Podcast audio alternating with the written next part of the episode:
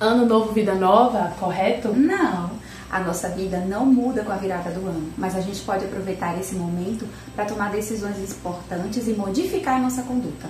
E para te ajudar a refletir sobre o que passou e se planejar pelo que está por vir, nós resolvemos fazer esse vídeo de como planejar seu 2022. Eu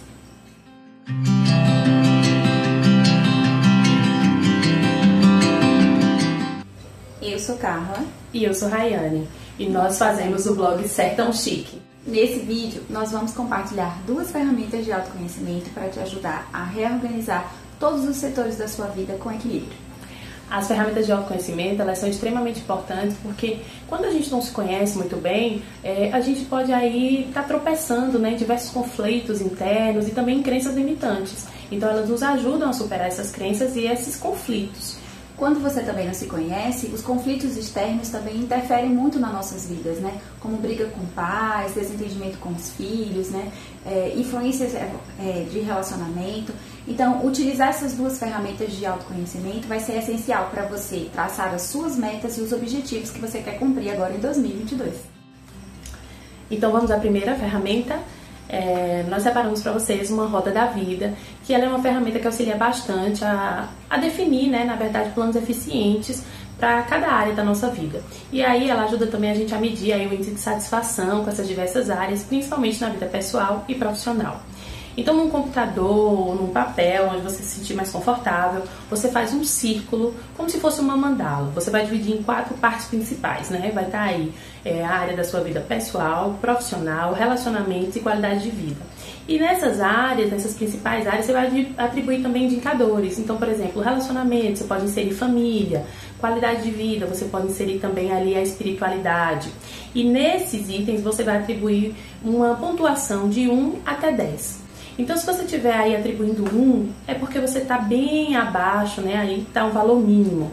E 10 para o valor máximo, ou seja, você está extremamente satisfeito com aquela área da sua vida. Então, quando você começar esse processo né, de roda da vida, você vai começando a perceber onde é que de fato está a satisfação, onde você realmente está se sentindo realizado ou não. E essa roda da vida auxilia justamente é, para que sua vida gire, né? É, em total sintonia com seus sonhos, com seus objetivos, com o que você quer realmente alcançar. Então, quando você perceber que você está com uma insatisfação muito baixa naquela área da vida, porque você está negligenciando aquele setor, então você precisa investir mais naquela área. E para a gente medir onde é que está satisfeito ou não, você tem que ter pelo menos 60% né, de satisfação em cada área. E isso é o que mede que você está tendo sucesso naquele determinado setor da sua vida. Então você pode ficar mais atento ou atenta para que você possa ir investindo em áreas da sua vida e ter uma satisfação plena, né, é, tendo como ferramenta a roda da vida. A segunda ferramenta é o Ikigai, que em uma tradução livre para o português pode ser colocado como razão para viver. O Ikigai é uma ferramenta japonesa que também tem formato de mandala, mas o seu processo de construção é um pouco diferente da roda da vida. Primeiro, para os japoneses, você tem que se, se perguntar todo dia se o que você faz te deixa feliz, se o que você faz te dá prazer. E segunda dica que os japoneses nos deixam antes de preencher o Ikigai é de que a gente não deve se comparar a ninguém, ou seja, seja você a sua própria referência. Para construir Ikigai, você tem que responder a quatro perguntas. A primeira pergunta é: o que você ama fazer? A segunda pergunta: o que você sabe fazer de bom? A terceira pergunta: o que você, é, o que você faz que te pagam para fazer, né? E a quarta pergunta é: o que você poderia fazer para ajudar o mundo? Respondendo essas quatro perguntas, você vai encontrar a sua paixão, profissão, vocação e missão que são os quatro pilares da vida, segundo os japoneses. E a interseção dessa, dessas respostas vai te dar o seu Ikigai.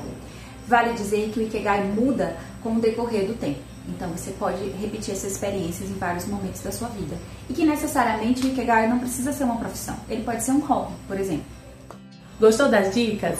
Então, inspire-se nesse sentimento de renovação e de esperança e planeje um 2022 melhor para você. Faça com que essas ferramentas sejam de utilidades e que você possa realmente renovar-se nesse ano novo que se inicia. Até a próxima. Tchau, tchau. Tchau, tchau.